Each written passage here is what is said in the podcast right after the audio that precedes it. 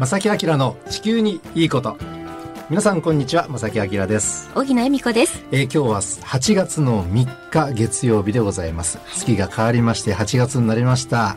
ねもう8月といえばあのー、まあ私はもうもうねおじさんですけども。なんとなくやっぱり夏休みというかねねそんな、えー、ことをすぐに思い出してしまうんですもうが、子供たちにとってはねうん。楽しみの夏休み中だと思いますが、どんな風にね皆さん子供たちは過ごされてるんでしょうか、はい。今日のその地球にいいことは実はこのスタジオに本当に久しぶりにゲストにお越しいただきましそうたなんですよね。であの我々が入ってるこのスタジオついたてがね荻野さんと僕の間にもありまして、はいえそしてゲストの方の間にもありましクリてアボードがねありまして、完璧なね、えーえー密を防ぐということでねお届けしますが、ええ。ー実はねあの元学校の先生ですか。高校の、えーはい。先生ってはいいうことなんですが、兵庫県がですね素敵なプロジェクトを始められます。はい。はい、今日はねその話をしたいと思います。皆さんもね今日もねお付き合いください。この番組は公益財団法人兵庫環境創造協会と近畿地区のイオンリテール株式会社そしてパタゴニアの提供でお送りします。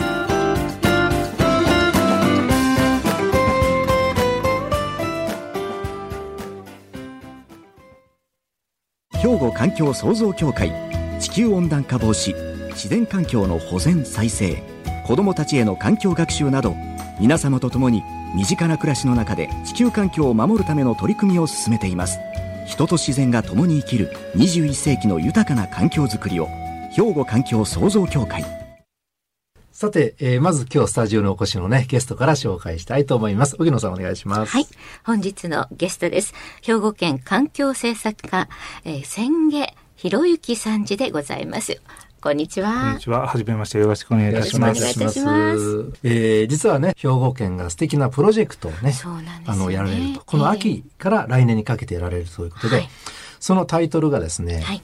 兵庫高校生環境未来リーダー育成プロジェクトはい。という名前がついてそうおります。なんですよ。壮大なプロジェクトをね、計画なさって。えーまあ、高校生を対象にしたあー、まあ、環境に関するリーダーとして、あのこれから先、うんえ育てましょうというプロジェクトなんだそうですけども、ええタイトルだけ拝見するとそういうことになりますが 詳しくね今日ねお話を伺いたいと思いますが、はいこのプロジェクトなんですが結構これは定期的にやられてるのか、それともあの今回が初めて？あ、今回が初めての企画になります。ないん。ですね。やっぱりそれは最近のやはり気候気候変動問題がちょっと深刻化しているという流れもねあるのかもしれませんけれども、まずこのプロジェクトの企画これをねあの作られた動機についておお話しいただけますか？皆さんもよく最近はね、えー感じられていると思うんですけれども、異常気象であるとか、それに伴う災害が本当にあの身の回りによく起きてくると。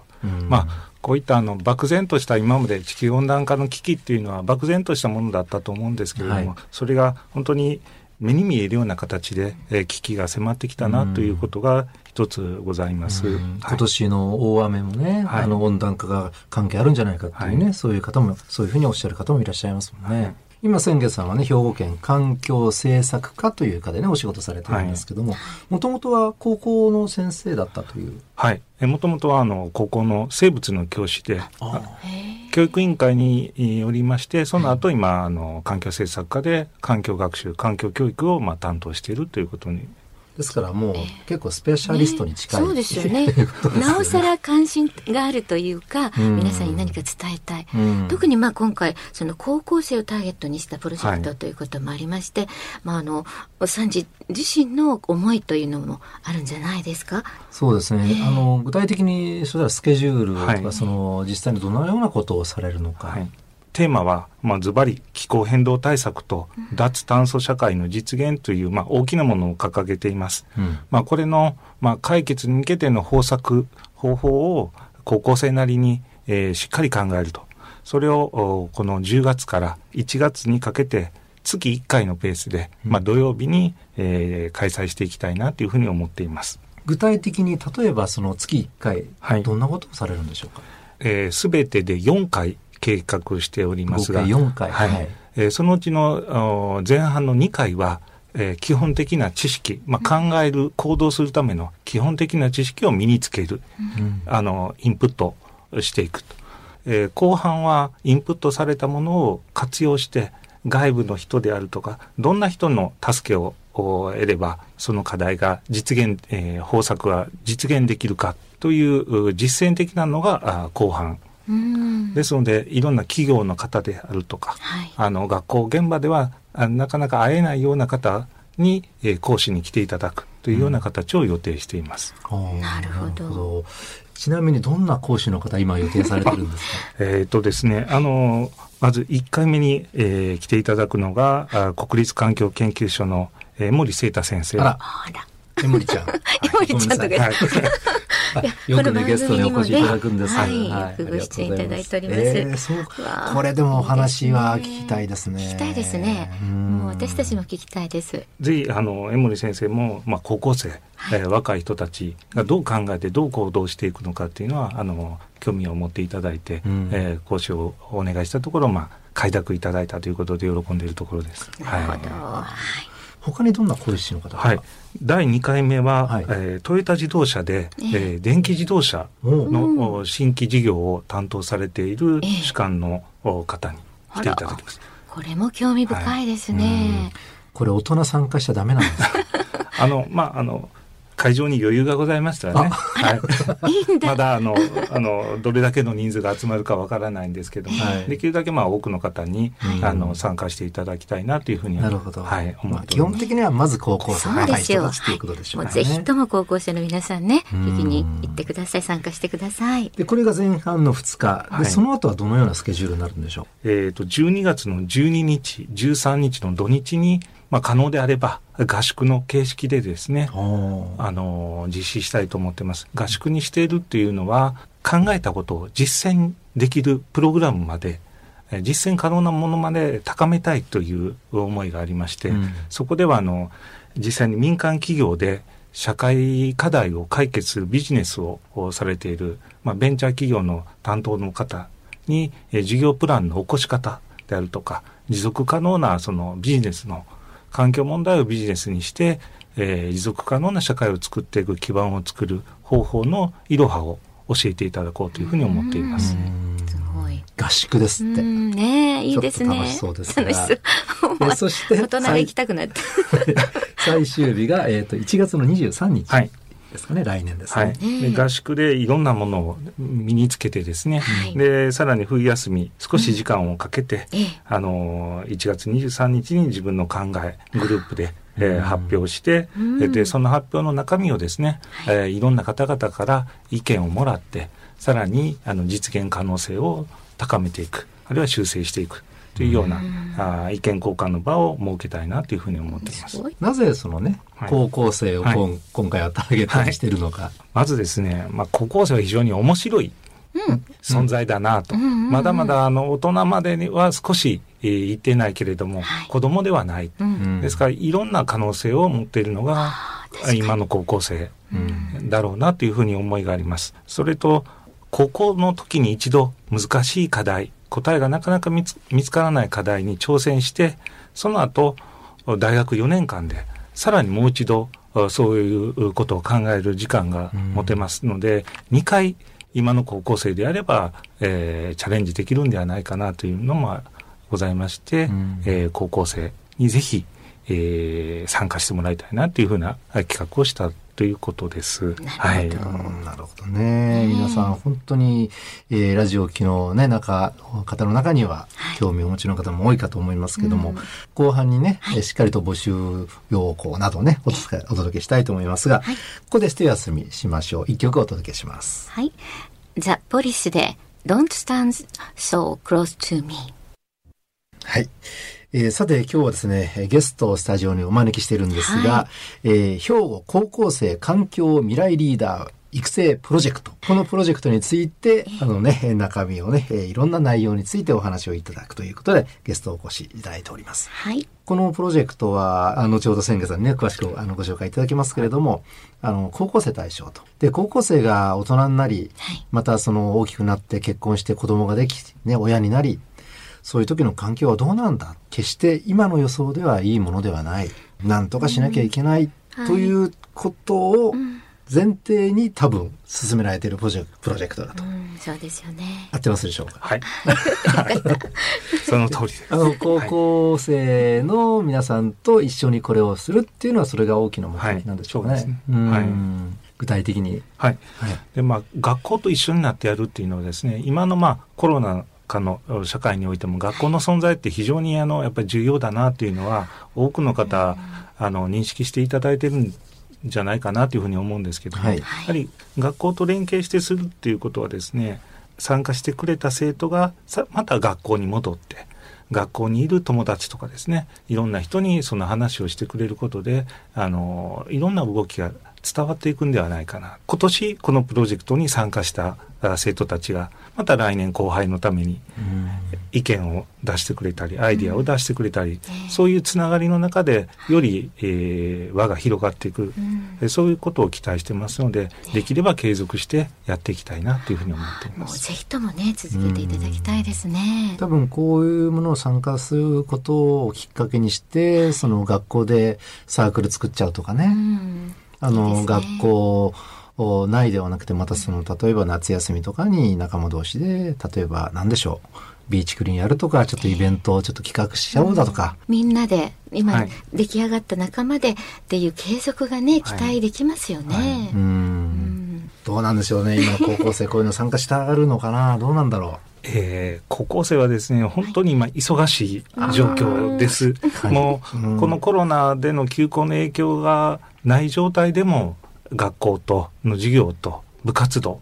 で精一杯頑張ってる子どもたちがあの実際のところですので、うん。さらに学校外での学びに挑戦するということになれば負担は当然あの大きくなるんですけれども、うん。それでもあの学校外での学びをあの求めているう生徒もおりますのでやはりそういう機会場は設けていきたいなというふうに思っています。うんね、素晴らしいと思います。うちの娘が今高校2年生なんですよ。はい帰ってくるのは、まあ、塾もね、あるので、えー夜の8時とか9時とか駅まで迎えに行くんですけど、なるほど、塾がね、今忙しいんですよね。一番忙しいですよ。あ。うちの中で。僕が一番暇みたいな感じもしなくもないんですけどそうです。ですので、ね。例えばその、うん。学校としてえ、なるべくうまくカリキュラムを組んでいただいてね、うんこういう、なんでしょうね、えーまあ地球環境問題であるとか、そういうのをその取り上げるテーマにする、なんかちょっとしたこう、時間を設けるとかね。うんでも絶対必要ですよね、これからは。そうですねやはりうんもうこれからはそういったあの大きな課題に向かってどう学んでいくかっていうことが学校でもあの求められてますし今実際に学校の中でもそういうふうに進んでいるところも多くあります。うん今回もいくつかの学校とお話をしたところ、はい。学校でやっている探究活動ええ探究活動の延長として、まあ、こういうプロジェクトに参加したいという学校もございますので、うんはいいいですねうん。そうですか。もう授業の一環としてね、はい参加する人はもう OK みたいなね。うん、いいですね。あの大学でいう単位与えるみたいな。ええそんなノリになったら、どんどん、ね、みんなもやっぱりね、はい。こういうの参加しやすくなると思うんでね。ね、もうこのもちろんあの参加費用とかはこれかかったりすあるんですか？もちろんあの高校生ですので、ええ。無料で、ですはい。全く無料。無料で。ねはいはい、宿泊費に関しても交通費に交通費は実費。実費を、あはい。こちらから、えー支給させていただくと。そうですか、はい。支給いただける。費も支給していただけるんでですね。宿泊費も無料はい。ということで、もう受講料はもうすべてはい。無料ということなのでね。今の予定では、それぞれその講義とかワークショップ合宿もすべて神戸市内一応神戸市内を今のところ予を定しております。はい。いた。だけですね。ね。でそうそうたる素晴らしい先生方も来られて専門家も来られて、はい。うん。ねもういろんな話を聞けてもうみんなで楽しくね、はい。合宿もできて、はい。わあこれは参加したい。私がしたい。大体募集人員はどれくらい？えーまあ、20名から30名程度を ?20 名から30はい名程度。はい、グループでディスカッションしていくとなると、あまり多くの人数では難しいところもございますので、でこれ応募する資格などもちろんあるんですね。神戸市内在住であるとか。まあ、兵庫県在住。兵庫県はい在住。県下の高校生であればどなはいたでも、そうですということですね。公立、私立うん関係なく、あの、応募していただけます。なるほど。うんはい。繰り返しますが、10月の3日、第1回目。それから11月の14日、これともに土曜日ですが、すねえーええ講義ワークショップなどをしまして、はい12月の12日から13日、これ1泊で合宿を予定しております。はい。そして、えー来年の1月の23日、結果発表。結果発表というかな、ねその成果を発表していただくはい。ということなんですね。ね言っても期間はありますが4日間ですからね、うん。なんとか工夫してねその時間を取っていただいて学校と一緒に取り組んでいただけたら、なおいいですね。そうですね。すべて週末土曜日に、はいまたは日曜日に予定しておりますが、たくさんの方ごもね。あとはあれですね、コロナどう、そうです。どうですかね。あの、やはりコロナの影響というのが一番心配されるところですので、まあ、可能な範囲で、えー自主形態なんなども学校の状況を聞きながら、うん。あの実施できる方法を工夫していきたいなって。あの合宿のところもやはりそういうことが危険性があるという状況になればですね、うん。日帰りに帰るとか一日に帰るとか、うん。えそういった、えその都度の対その都度対応していきたいというふうに思っています。これ期日も一応8月の13日の木曜日必着ということで、はいメールと郵送で受け付けていらっしゃるんですね。メールまたは郵送にて8月の13日木曜日必着で申し込んでいただきたい。はいで、問い合わせ先と、例えばウェブサイトとかは、用意しておりますので、あの、ねそちらの方、あの、検索していただければ、詳細も出てくるようになっております。すか申し込み用紙もそこで、えーダウンロードできるようにしております。なるほど、はいなるほど。では、あの、ホームページのご紹介をしていただいてもよろしいでしょうか？はい。兵庫高校生環境未来リーダー育成プロジェクトというふうに検索入れていただきますと、うんあの、自動で、えー出てくるようにしておりますので、なるほど。はいじゃあ分かりやすいですね。そのね、兵庫高校生環境未来リーダー育成プロジェクトと検索をしていただいて、ぜひともたくさんの方にご応募いただきたいですね。はいそうですね。ぜひ皆さんね、高校生の皆さん参加してください。またその高校生お子様に持つ親御さん、はい。今ね、聞いていただいているお母さん、お父さん。お兄ちゃんとか、い ね、言ってみていただきたいと思います。はい。はい。今日はどうもありがとうございました課。長さんどうもありがとうございました。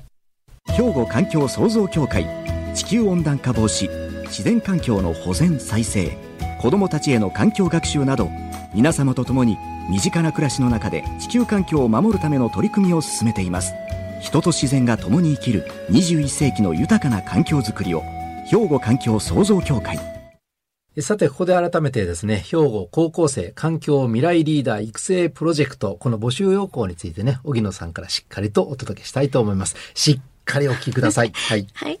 兵庫環境創造協会では、高校生と社会の第一線で活躍する環境の専門家が一緒になって未来の地球について考える兵庫高校生環境未来リーダー育成プロジェクトに参加する高校生の皆さんを募集しています。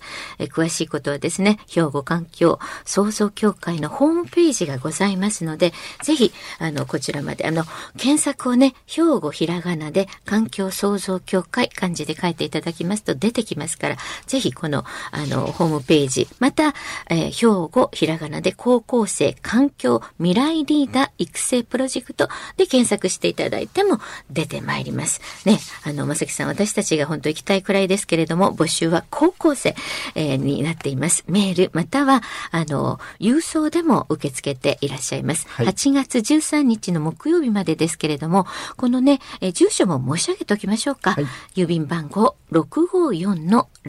654-0037。神戸市須磨区雪平町3丁目1-18。公益財団法人兵庫環境創造協会環境創造課こちらの方まで送ってくださいね、えーダウンロードして募集要項を書くところをね自分たちで引き出すことができますのでお父さんお母さんもぜひ子供たちの背中を押してあげてください8月の13日必着でお願いいたしますはい。ぜひ皆さんお申し込みください。はいさて、今度は番組からなんですが、えー毎月ね、プレゼントをお届けしていますが、ここで、まあ、月始めということで、先月7月の、はいえープレゼント、防災グッズでした。当選者の発表をお願いさせていしたます。だきます。はい。もうたくさんのメッセージいつも本当にありがとうございま。ますはい。まず、お一人目当選者ですね。ラジオネームはかすみそうさん。おめでとうございます。おめでとうございますはい。永久凍土スマホで検索しました。長い間眠っていたあらゆるものが目を覚ました。いろいろな悪影響を与えてしまって大量の二酸化炭素が放出などね、あって本当に地球温暖化の原因なんですよね、というね、本当番組をよく聞いていただいてるなというメッセージいただきました。ありがとうございます。そしてラジオネームは KNT さんおめでとうございます。お二人目です。はい、今年の夏は猛暑やと聞いて、冬嫌いの私にとったら別にええんちゃう大歓迎やと思いました。なんていうメッセージもいただきましたが、前向きな方でございますね。はい。そして3人目の方です。ラジオネームがございません。よろしいでしょうか？芦屋から、入江さんおめでとうございます。おめでとうございます。防災グッズ初めて放送を聞きましたというね、この声誰かな？はてさてということで、まさきさんのことをね、気づかれたということで。ありがとうございます。はい、わーって言ってね、なんか喜んでるあのメッセージをいただきました。ありがとうございます。そしてそして、堺市からメッセージいただきました。ラジオネームないのでそのままいきますね。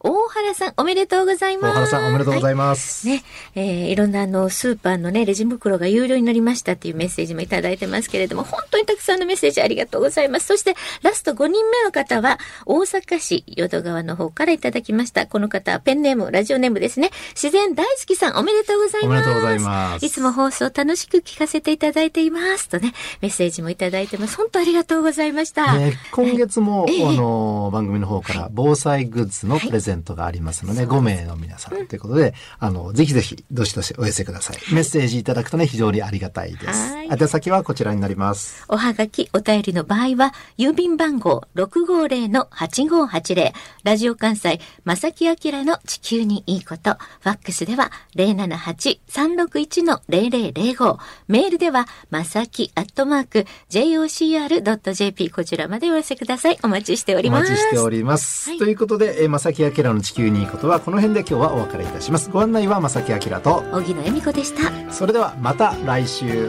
さよなら。この番組は、公益財団法人、兵庫環境創造協会と、近畿地区のイオンリテール株式会社そしてパタゴニアの提供でお送りしました。